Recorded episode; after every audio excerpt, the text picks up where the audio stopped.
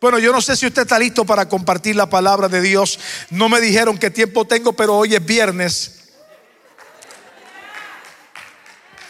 Y aquí no hay toque de queda, ¿verdad? En Puerto Rico hay toque de queda, aquí no hay toque de queda, así que aquí no hay problema. Hoy es viernes y cuando yo entraba por ahí y estaban cantando millares y millares, había una, una atmósfera tan fuerte del Espíritu Santo. Yo no vi gente corriendo, yo no vi gente gritando, pero la atmósfera del Espíritu de Dios estaba activa. Porque lo mismo se mueve Dios en el ruido y en el trueno que en el silbo apacible y en lo sublime se mueve el Espíritu Santo. Y yo creo que no podía haber un mejor tema para esta celebración que la presencia de Dios. Gloria a Dios. Y lo que estamos viendo es precisamente la manifestación de la presencia de Dios en la vida de la iglesia. Y yo quiero hablar sobre eso en esta noche manifestación de la presencia de Dios. Y quiero que usted vaya conmigo a la escritura y consideremos el capítulo 33 del libro de Éxodo.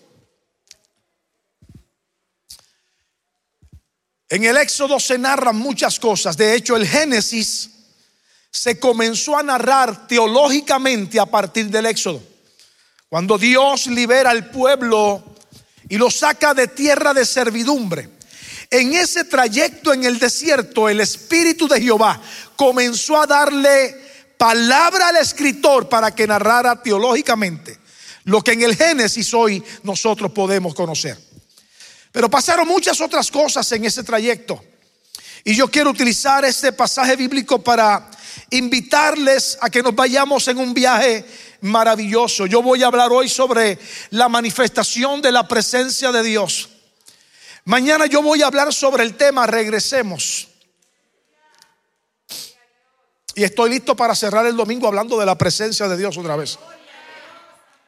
Yo no sé lo que Dios va a hacer este fin de semana, pero yo estoy en la expectativa de que habrá un rompimiento profético en el mundo espiritual a favor de esta casa. Yo no sé si usted se ha dado cuenta que el círculo se está cerrando que el tiempo de la definición no está por llegar. El tiempo, Pastor Recinos, el tiempo de la definición no lo estamos esperando. El tiempo de la definición ya llegó. Y el COVID-19 no vino al planeta a provocar avivamientos. Gracias por su entusiasmo. El COVID-19 no vino a provocar avivamientos. El COVID-19 vino a revelar el corazón de la gente. Porque avivamiento no viene por causa de una pandemia. Avivamiento no se produce por causa del miedo que algo pueda causarnos. Avivamiento es el resultado del arrepentimiento y de volvernos a Dios. Y yo creo que lo que la iglesia a nivel internacional, a nivel del planeta está viviendo es precisamente una maravillosa y profética oportunidad de entrar en una atmósfera de manifestación de la presencia de Dios. Escúchenme, Dios tiene tres atributos supremos entre otros. Pero entre todos los atributos de Dios hay tres atributos supremos entre ellos, Dios es omnipotente. Dios todo lo puede. Número dos, Dios es omnisciente. Tiene la capacidad de conocerlo todo. La Biblia dice que antes que usted y yo pensemos, ya Dios sabe lo que vamos a pensar. Absolutamente todo está bajo el dominio de la mente de Dios. Y en tercer lugar, Dios es omnipresente. Tiene la habilidad de estar en todo lugar a un mismo tiempo. Eso habla de presencia. Pero escúcheme, yo no voy a hablar de ese tipo de presencia esta noche. Porque aunque Dios está en todo lugar a un mismo tiempo, Dios no se manifiesta en todo lugar al mismo tiempo. ¿Sabía usted que en el punto de droga Dios está? Mm. ¿Sabía usted que en la barra donde están los borrachos y las borrachas, Dios está? ¿Sabía usted que en los prostíbulos Dios está? No, no me juzgue mal, por favor, no me juzgue mal. Si Él es omnipresente, Él está en todo lugar. Pero qué interesante es que en el prostíbulo Dios no se puede manifestar. En la barra Dios no se puede manifestar. No porque no pueda. Simplemente Él no va a violentar el pensamiento y la decisión del hombre. Pero qué bueno es saber que donde su nombre es invocado, su presencia es manifestada. Aleluya. Qué bueno es que donde se invoca su nombre, Él se manifiesta y cuando Él se manifiesta, lo hace no simplemente para alegrarnos el corazón, lo hace para transformarnos la vida. Vamos a la palabra de Dios. Yo empecé a predicar ya. Éxodo capítulo 33. Versículos 12 al versículo 18. ¿Lo tiene conmigo? Lo leo en la nueva versión internacional. Mire cómo dice la escritura. Moisés le dijo al Señor, tú insistes en que yo debo guiar a este pueblo, pero no me has dicho a quién enviarás conmigo. También me has dicho que soy tu amigo. En el original amigo significa conoces mi nombre. En otras palabras, Moisés le está diciendo a Dios, también me has dicho que tú conoces mi nombre y que cuento con tu favor. Pues si realmente es así, dime qué quieres que haga. Así sabré que en verdad cuento con tu favor. Ten presente que los israelitas son tu pueblo. Yo mismo iré contigo y te daré descanso respondió el Señor. O vas con todos nosotros, replicó Moisés, o mejor no nos hagas salir de aquí. Si no vienes con nosotros, ¿cómo vamos a saber tu pueblo y yo que contamos con tu favor? ¿En qué seríamos diferentes de los demás pueblos de la tierra? Moisés no está hablando de ser mejor. Moisés está hablando de ser diferente. Está bien, haré lo que me pides, le dijo el Señor a Moisés. Pues cuentas con mi favor y te considero mi amigo. Déjame verte en todo tu esplendor, insistió Moisés. La nueva traducción viviente parafrasea ese versículo 18 de la siguiente manera. Moisés respondió, te suplico que me muestres tu gloriosa presencia.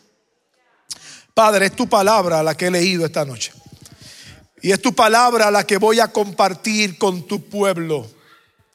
Tú eres el Señor que revela tus propósitos eternos y manifiestas el poder de tu espíritu trayendo convicción, salvación y libertad al corazón, al espíritu y al alma de la iglesia.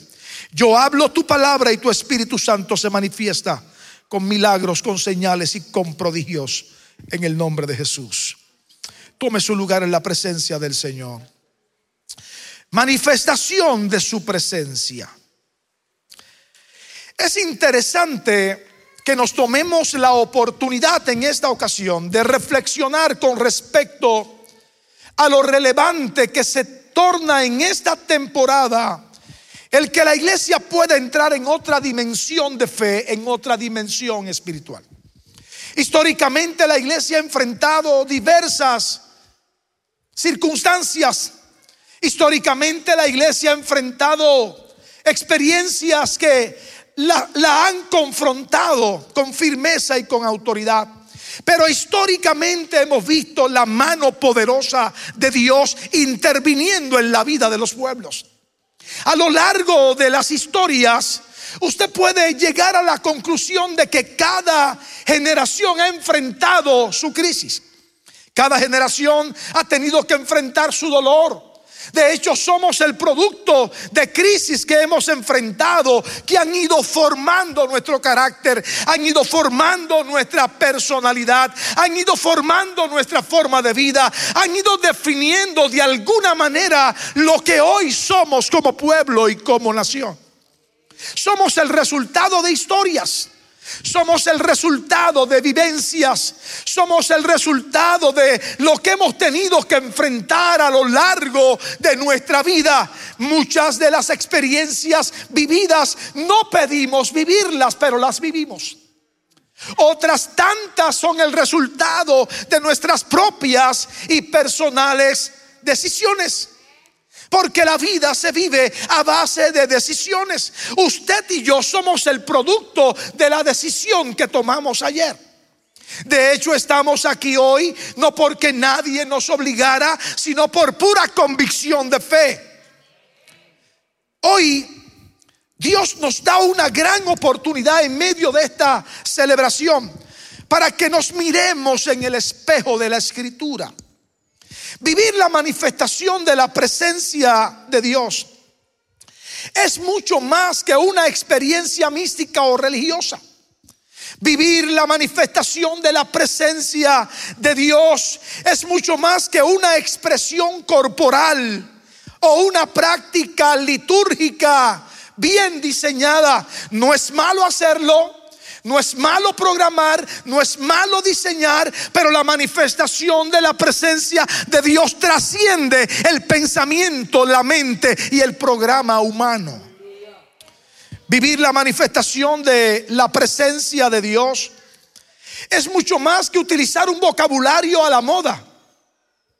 Un vocabulario que pudiera sonar atractivo al oído de la gente un vocabulario que pudiera sonar atractivo al corazón de alguien que necesita escuchar una palabra positiva.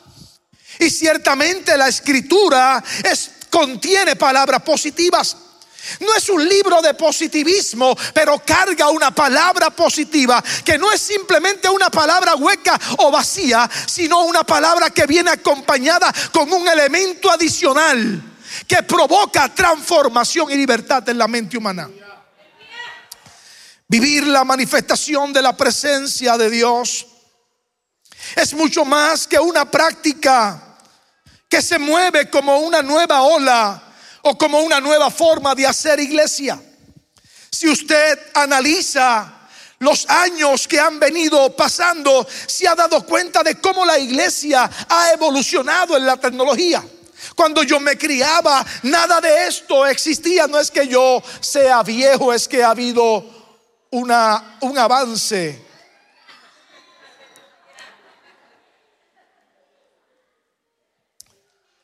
Los ministerios de música de las iglesias han evolucionado y gloria a Dios por la excelencia. Gloria a Dios por el profesionalismo.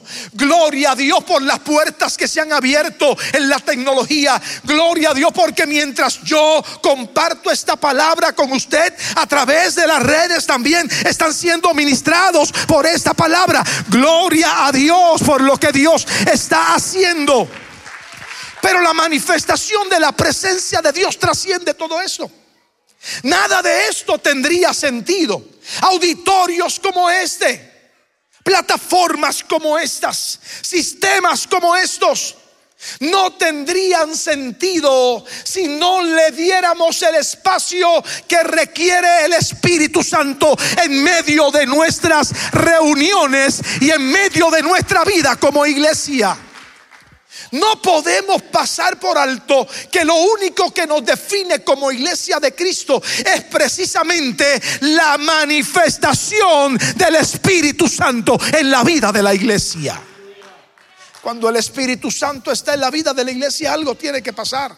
El que llega cautivo no se puede ir cautivo. El que viene enfermo no se puede regresar a, su casa enfermo. El que viene atribulado no se puede regresar atribulado. El que viene con pensamientos suicidas no se puede ir de aquí con la decisión tomada. Tiene que irse de aquí transformado por el poder del Espíritu Santo que se mueve en medio de la vida de la iglesia. Hablar de la presencia de Dios es hablar del cabot de Dios, de la gloria de Dios. Y gloria de Dios no es una palabra que se expresa, es una manifestación que se ve. No es cantar de la presencia de Dios. No es enseñar de la presencia de Dios. No es ministrar la presencia de Dios, es disfrutar la presencia de Dios, es vivir la presencia de Dios, es palpar la presencia de Dios, es estar sumergido en la dulce experiencia de la presencia de Dios en nuestra vida. yo no tengo que venir a auditorios como este para poder encontrarme con la presencia de Dios. Porque todo aquel que ha recibido el Espíritu Santo vive en la presencia de Dios. Esta mañana usted se levantó y se levantó en la presencia de Dios. Se tomó el café y mientras lo tomaba, se tomaba el café en la presencia de Dios. Mientras se montó en su vehículo para ir a trabajar, lo hacía en la presencia del Señor. Porque usted y yo fuimos diseñados para vivir en su presencia. Cuando hablamos de presencia de Dios, Estamos hablando de la reputación del Espíritu Santo revelada a la vida de la iglesia. Habla de reputación o habla de opinión. Habla de manifestación del esplendor y de la magnificencia de la presencia divina en la vida de la iglesia. Hablar de manifestación de la presencia de Dios es hablar de una manifestación evidente y palpable de los atributos, de las perfecciones y de las excelencias de Dios. Gloria es su presencia manifestada con señales y con demostración indubitable de que Él está con nosotros. Si fuéramos a testificar lo que Dios ha hecho, todos concluiríamos que estamos aquí hoy porque Él se ha complacido en preservarnos la existencia. ¿Será que somos más bendecidos que aquellos que han fallecido? No. Escúcheme. No podemos limitar la presencia o la bendición del Señor a base de lo que vemos o no vemos. Porque la Biblia establece que usted y yo ya fuimos bendecidos con toda clase de bendición espiritual. Y sea que yo viva o que muera, soy bendecido. Lo mismo decían los que ya no están. Sea que yo viva o muera, yo soy bendecido. Porque el Dios de la iglesia es el Dios de la vida. Y si vivo, estoy bendecido. Y si muero, muero bendecido porque me llegó el momento. Pero le tengo una buena noticia. Usted no se va a morir en la víspera.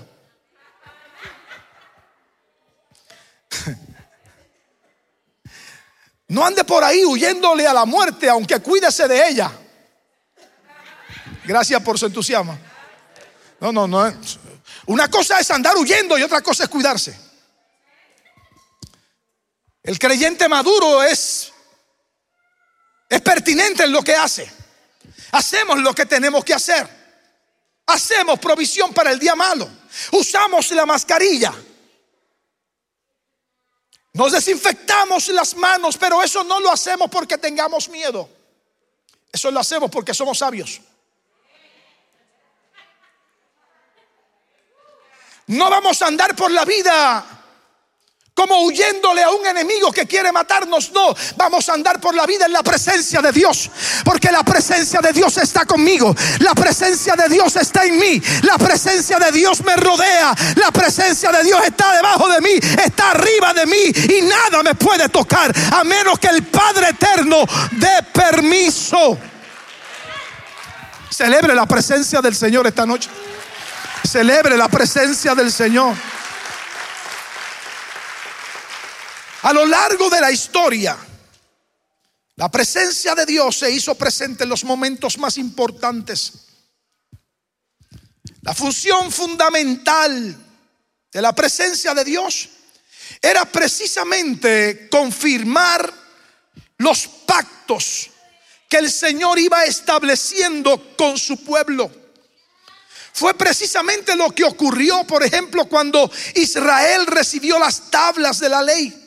La Biblia dice en Éxodo capítulo 19, versículo 16, en la madrugada del tercer día hubo truenos y relámpagos y una densa nube se posó sobre el monte.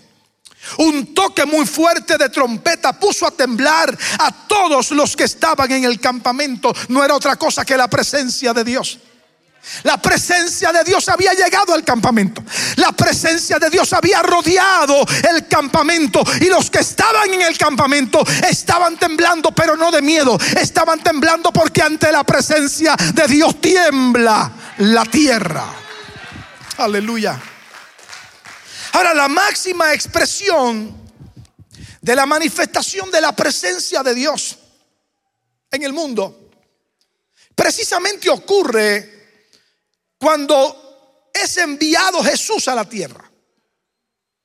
Jesús es enviado para transformar el sistema en el que todos nosotros íbamos a vivir en un momento dado.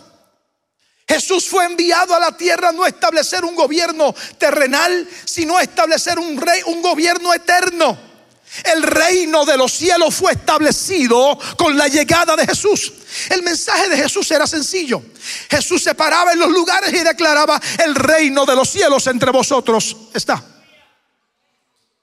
Y él no hablaba de un lugar geográfico, él hablaba de un lugar que era establecido con una atmósfera espiritual. Yo creo que esa atmósfera la iglesia la tiene.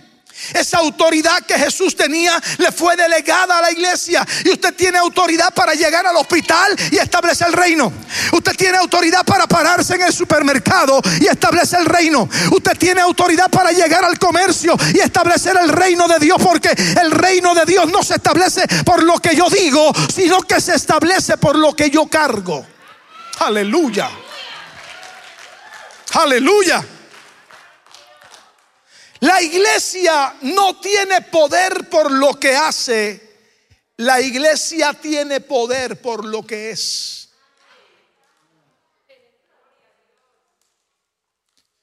La iglesia no tiene poder por lo que hace, la iglesia tiene poder por lo que es. No es lo que yo pueda decir, es lo que yo pueda testificar. No es lo que yo pueda proclamar, es lo que yo pueda demostrar con una vida que manifieste la presencia de Dios en mí. Necesitamos una iglesia proactiva en esta temporada. Estamos enfrentando desafíos que ninguna otra generación en la era moderna había enfrentado. Somos la generación que escribirá una página en la historia. Que si Cristo no viniera en los próximos en las próximas décadas, los que vengan tras nosotros quedarán asombrados por lo que lean. Pero no quedarán asombrados porque leyeron de una pandemia. No quedarán asombrados porque leyeron de una crisis económica. No quedarán asombrados porque leyeron de crisis política. Quedarán asombrados por la manifestación de la gloria de Dios en esta generación. Hay que levantarse a proclamar el reino del Señor una vez más. No le vamos a tener miedo a las circunstancias. Nosotros cargamos algo que el mundo necesita. La iglesia no tiene poder por lo que hace. La iglesia tiene poder por lo que es. Y escúcheme bien porque no puede haber presencia y manifestación de la presencia de Dios en la vida de la iglesia si no practicamos el evangelio correcto. Yo tengo que ser honesto esta noche en este altar y hablar una realidad. Mucha gente está disfrutando un evangelio diluido. Un evangelio acomodado a mis propios y personales intereses. Un evangelio que está obviando la supremacía de Dios. Un evangelio que está obviando lo que Dios habló porque con Dios no se negocia, a Dios se le obedece. Pero estamos viviendo un evangelio que está siendo diluido, está siendo filtrado de alguna manera. Hemos estado negociando con la, con la santidad de la palabra. Hemos estado negociando con la santidad del Espíritu Santo por causa de la comodidad que estamos persiguiendo. Pero hoy yo he venido a decirle a una iglesia madura, a una iglesia pertinente, a una iglesia que hoy está celebrando la manifestación de la presencia de Dios por los pasados 15 años, que si Dios nos ha traído hasta aquí, el mismo que nos ha acompañado hasta hoy, caminará con nosotros el próximo tramo. Y hoy, aunque venimos a celebrar 15 años de victoria, también venimos a proclamar que los próximos días serán los mejores y más gloriosos para la gloria del Señor. Evangelio es mucho más que una apariencia, es mucho más que una liturgia, es mucho más que una tradición, es mucho más que un dogma aprendido y repetido de generación en generación. Escúcheme, yo sé que todo el mundo quisiera disfrutar la manifestación de la presencia de Dios. Pero la, manifestación de la presencia de Dios no está diseñada para todo el mundo. La manifestación de la presencia de Dios está diseñada para aquellos que acepten el desafío de vivir a la luz de lo que Dios establece. Yo creo que Dios está jamaqueando el fundamento de la iglesia en este tiempo, no para destruirla, sino para despertarla.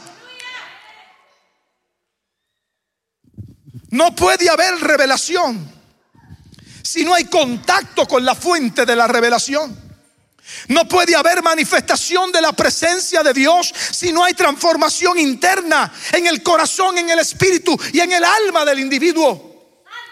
No puede haber manifestación de la presencia de Dios si no estamos enfocados y enfocadas y con el oído afinado y sensible a la voz del Espíritu Santo.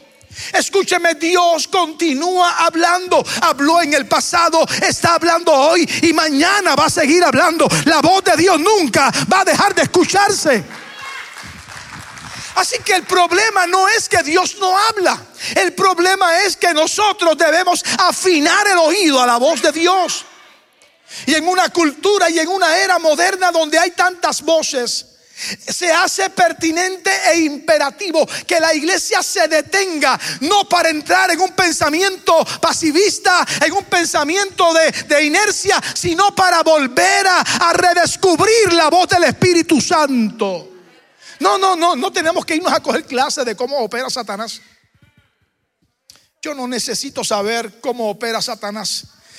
Yo lo que necesito es discernir la voz de Dios y aprender a identificar la voz de Dios. Porque cuando yo aprendo a identificar la voz de Dios, toda voz que no se parezca a esa no viene de Él.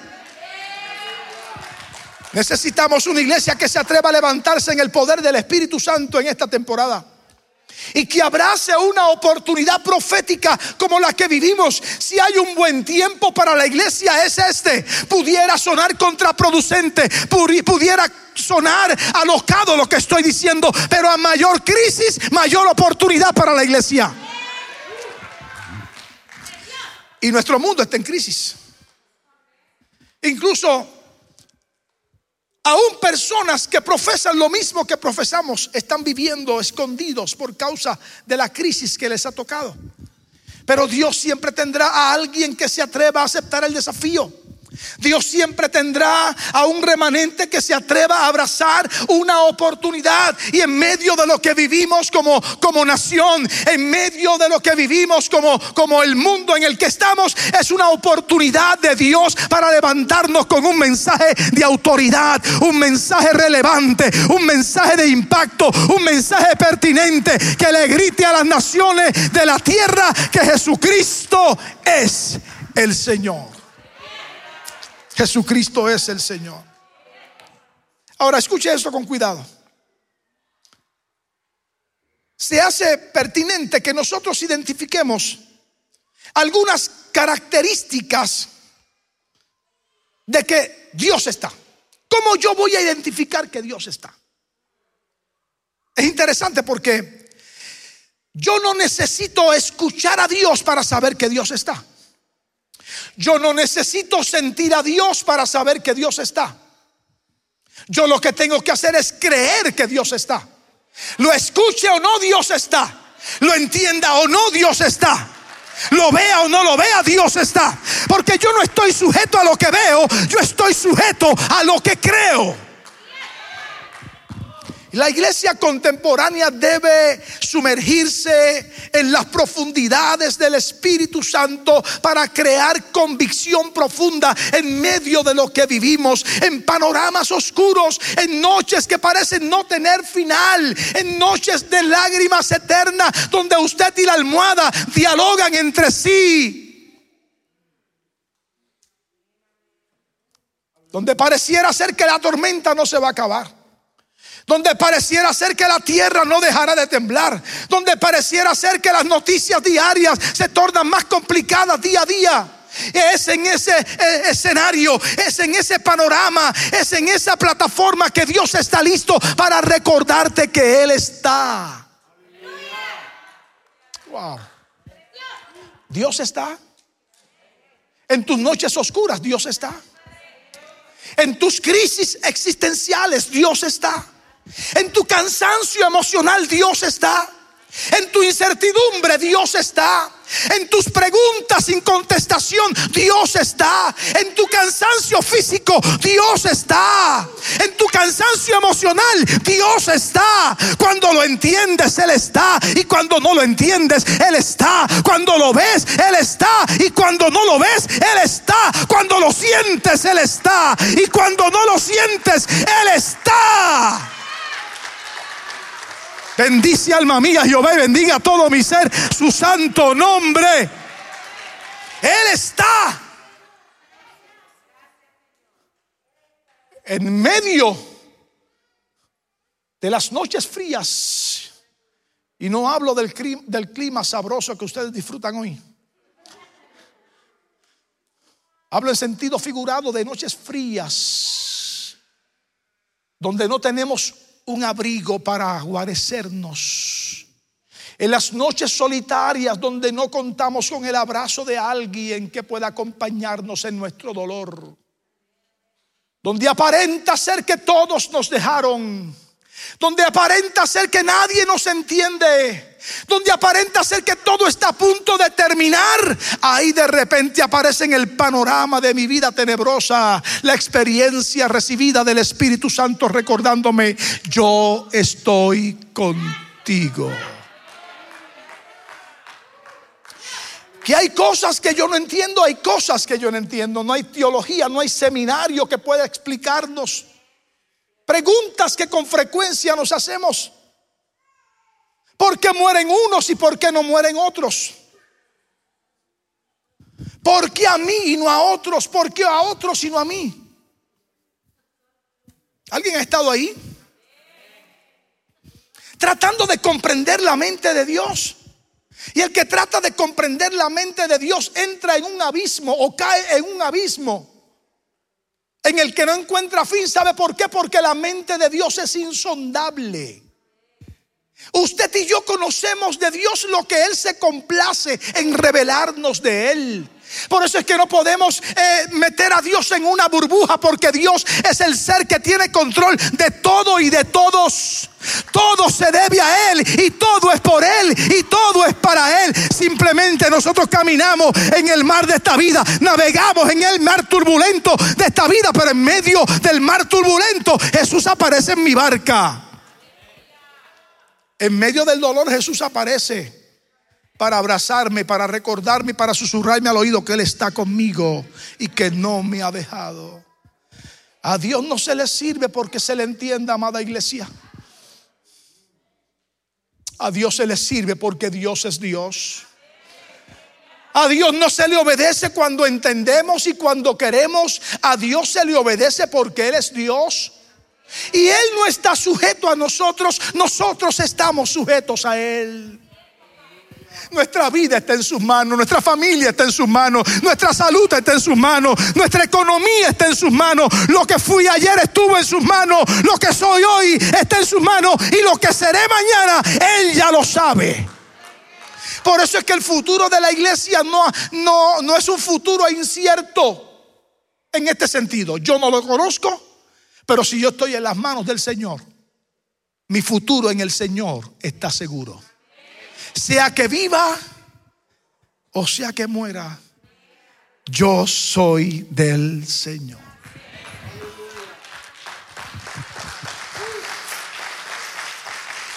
Hmm.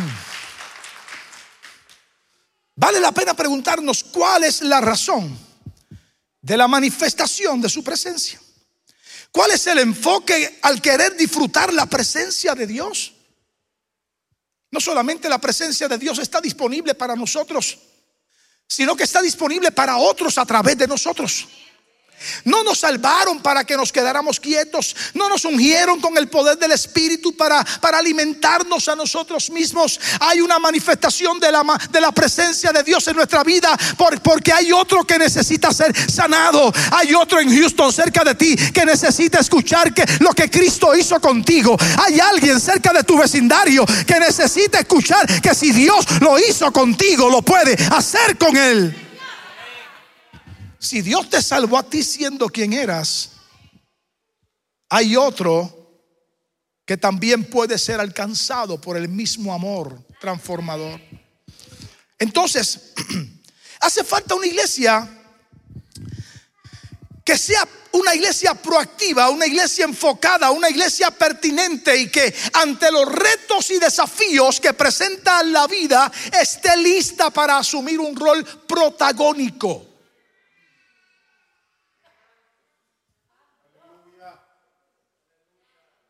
La iglesia tiene que salir a la calle. La iglesia tiene que seguir siendo quien es. Nosotros no vamos a estar pulseando con el sistema político. No vamos a estar pulseando con el sistema del mundo porque el mundo va a seguir siendo mundo. ¿Sí? Claro, lo que estoy diciendo no debe alimentar la indiferencia de nadie. Porque el trabajo de la iglesia tiene que seguir siendo un trabajo pertinente y proactivo para tocar a lo más que podamos tocar. Pero los sistemas de la tierra no van a cambiar. Ahora, si el sistema de la tierra no va a cambiar, la iglesia tampoco debe cambiar. La iglesia tiene que seguir siendo quien es y proclamando el mensaje salvador, el mensaje restaurador, el mensaje perdonador, el mensaje de esperanza, el mensaje de oportunidad. Porque si el Señor nos alcanzó a nosotros, está listo para extenderle la mano a otro y levantarlo de igual manera. No se puede hablar de manifestación de la presencia de Dios sin presentar evidencia de las marcas del Evangelio en nosotros.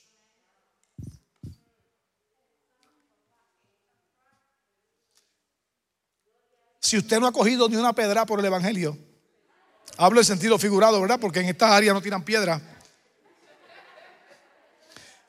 Pero si usted no ha sido golpeado por simplemente servir al Señor, usted no está listo para testificar de la manifestación de la presencia de Dios. Porque si usted no ha sido señalado por lo que cree, es que nunca ha testificado lo que cree.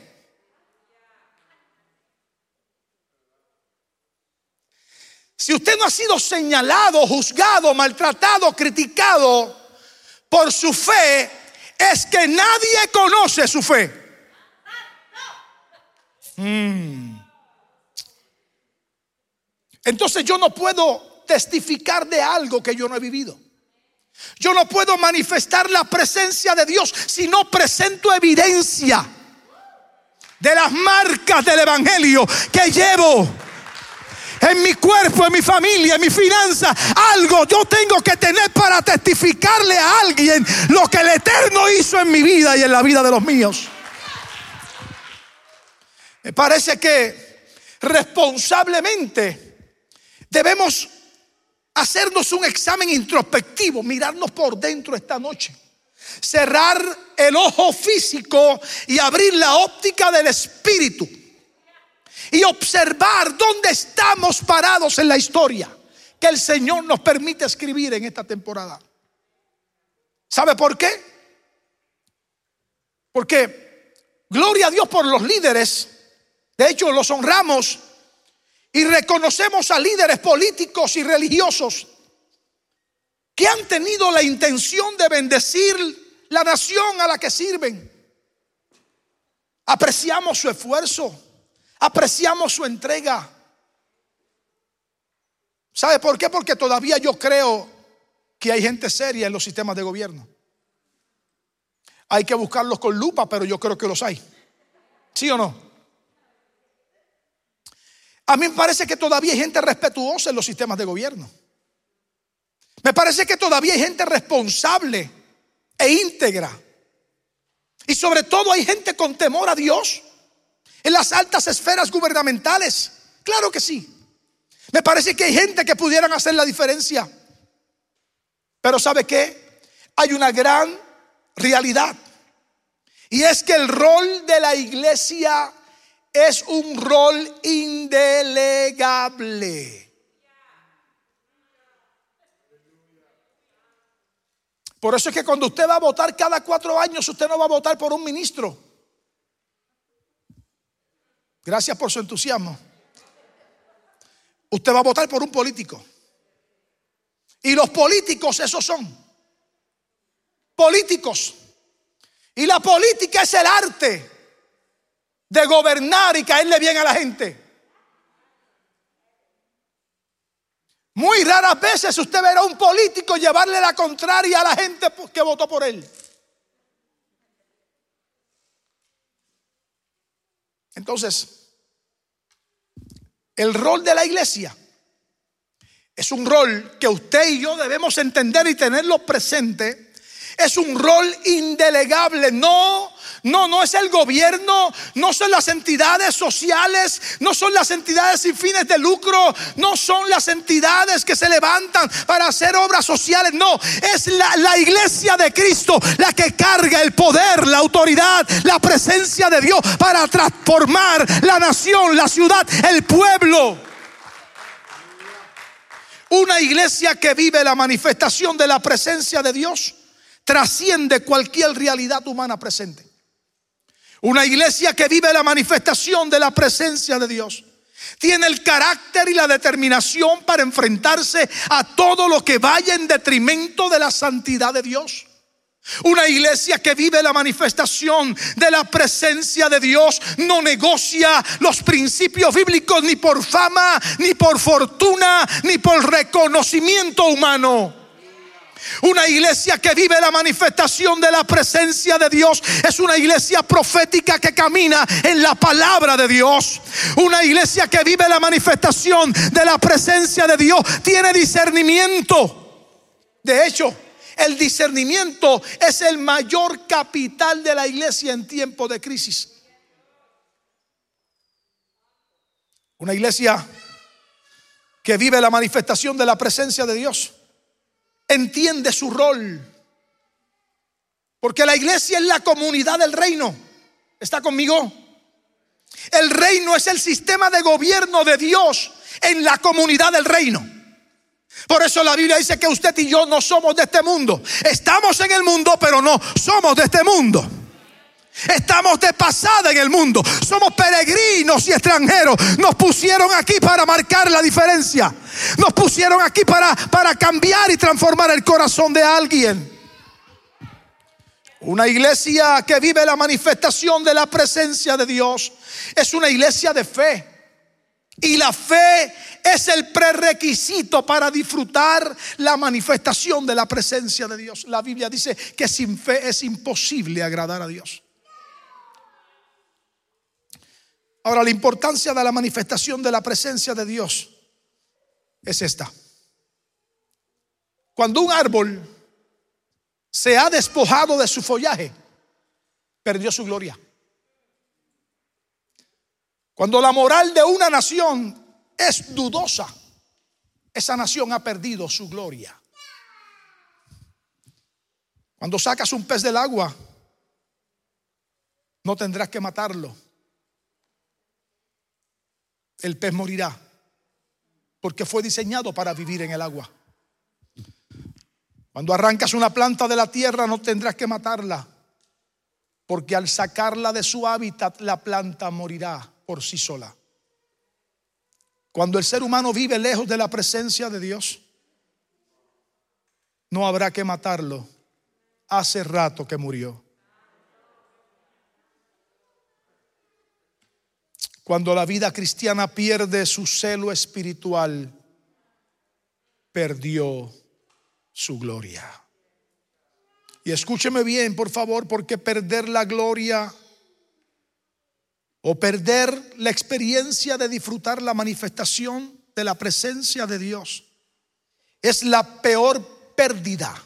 ¿Sabe por qué? Porque esa pérdida está ligada a la eternidad.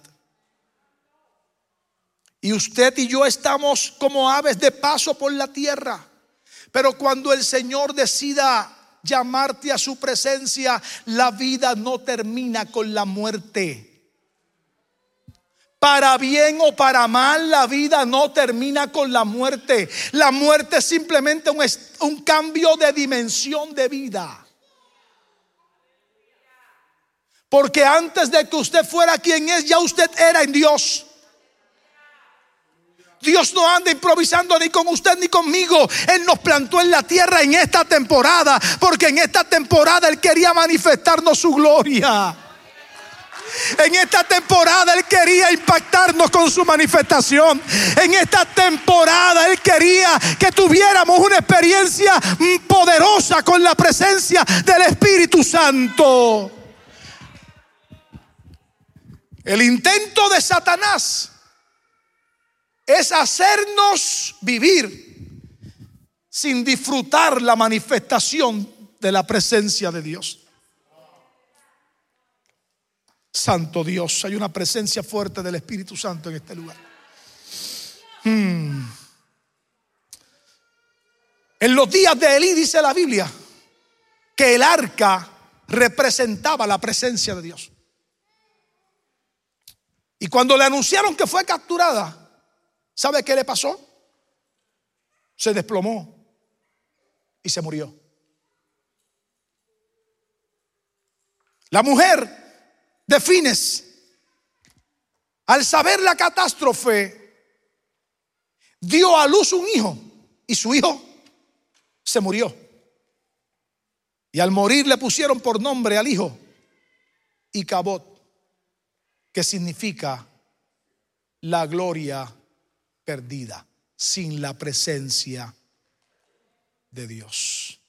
A mí me parece que ante el desafío que presenta nuestro mundo, estamos listos como iglesia para que en medio de celebraciones como estas, emerjamos en una autoridad mayor del Espíritu Santo para impactar positivamente nuestras naciones, nuestras ciudades y nuestro mundo. ¿Sabe algo? Por más ruido que haga el infierno, la iglesia tiene autoridad sobre él.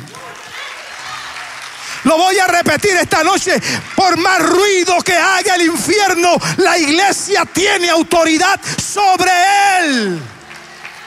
Las puertas del infierno no podrán prevalecer contra la iglesia de Cristo pero habla de una iglesia que se atreva a vivir la manifestación de la presencia de Dios. Yo quiero que usted se ponga en pie conmigo, por favor. Hmm. Y ahí donde está, usted cierre sus ojos. Hay algo que el Espíritu Santo está haciendo en medio de esta atmósfera esta noche.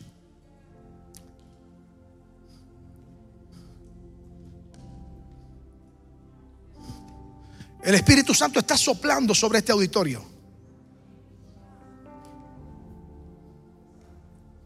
Y no lo está haciendo ahora, lo está haciendo desde que esta experiencia comenzó en el día de hoy. Hay un fluir del Espíritu libertador, restaurador, renovador, transformador, libertador. ¿Y sabe a qué nos está llamando el Espíritu Santo? A que desarrollemos hambre por su presencia. Él está listo para que nos enamoremos de Él. Necesitamos volver a respetar la presencia de Dios en nuestra vida. Necesitamos volver a darle lugar a la presencia de Dios en nuestro sistema de vida. Necesitamos volver a darle el espacio al Espíritu Santo para que se manifieste en nosotros.